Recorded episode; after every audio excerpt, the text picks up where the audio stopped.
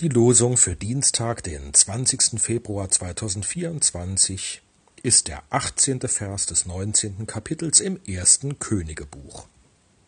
Der Herr sprach zu Elia, Ich will übrig lassen siebentausend in Israel, alle Knie, die sich nicht gebeugt haben vor Baal. Dazu der Lehrtext aus dem Judasbrief, die Verse 20 und 21 des ersten Kapitels. Ihr aber, meine Lieben, baut euer Leben auf eurem allerheiligsten Glauben und betet im Heiligen Geist und bewahrt euch in der Liebe Gottes und wartet auf die Barmherzigkeit unseres Herrn Jesus Christus zum ewigen Leben. Mein Name ist Daniel Seel. Ich bin der Pfarrer der Kirchengemeinden Hornbach-Brenschelbach und Althornbach und ich liebe Horrorgeschichten und Horrorfilme. Zombie, Vampir, Werwolf, Slasher und Splatter-Movies. Am liebsten die tiefgründigen, die mit meinen verborgenen Ängsten spielen und mich noch Tage später zittern und irritiert nachsinnen lassen. Warum eigentlich, denke auch ich mir immer wieder. Ich weiß es nicht genau, vielleicht bin ich einfach nur ein bisschen gestört, wie die meisten Menschen auf diesem Planeten.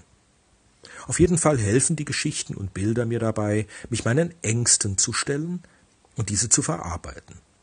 Außerdem bringen sie mein Blut in Wallung, beleben mich angesichts des fiktiv drohenden Todes, lassen mich durch bloßes Zusehen etwas erleben, ohne dass ich mich wirklichen Gefahren aussetzen müsste, verhelfen mir zu Adrenalinschüben und lassen mich nach erfahrener Spannung so richtig gut entspannen. Ja, Horror in der Kunst macht Spaß, gerade weil er mich in meinem Filmsessel nicht wirklich in Bedrängnis bringt. Ähnlich geht es mir mit guten Kriegsfilmen, die mir eine Ahnung davon geben, wie es im wirklichen Krieg zugeht, ohne dass ich deshalb mein Leben riskieren muss. Das ist dann lehrreich und spannend zugleich. Ähnlich wird es den Lesern des Alten Testaments ergangen sein. Große Abschnitte der Heiligen Schrift sind blanke Horrorstories. Kein Wunder, dass die Filmproduzenten von Hollywood bis Cinecittà da schnell Blut geleckt und fette Schinken wie die Monumentalfilme der 20er bis 60er Jahre hervorgebracht haben. Aber auch schon die ersten Hörer und Leser dieser Geschichten haben vermutlich einen wohligen Schauer erlebt, wenn sie hörten, wie Gott mit Mose und Aaron die Soldaten des Pharao im Meer ertränkt oder mit Elias die Propheten des Baal ausgerottet hat. Gerade weil diese Stories fiktiv waren und nicht wirklich zu Mord und Totschlag führten, sondern ein Gefühl von Stärke und Sicherheit und Rechtmäßigkeit vermittelten. Anderen Geschichten merkt man an, dass sie nicht aus sicherer zeitlicher und räumlicher Entfernung, sondern ganz konkret auf die Erfahrung von Krieg, Verfolgung, Exil, Besetzung, Bedrohung, Leid und Angst und all dem, was dem von Gott entgegengestellt wurde, hin entstanden sind. Wiederum andere Worte der Bibel sind überlieferte Aussprüche derjenigen, von denen berichtet wird. Manche Sprüche der Propheten mögen ebenso dazugehören wie einige Worte, die Jesus nicht nur in den Mund gelegt, sondern aus diesem herausgekommen sind. Hundertprozentig genau können wir das nicht sagen. Aber Theologen arbeiten seit Beginn der historisch-kritischen Methode daran, plausibel zu begründen, was von Jesus stammen könnte und was die Autoren und Redakteure der Bibel dazu gedichtet haben.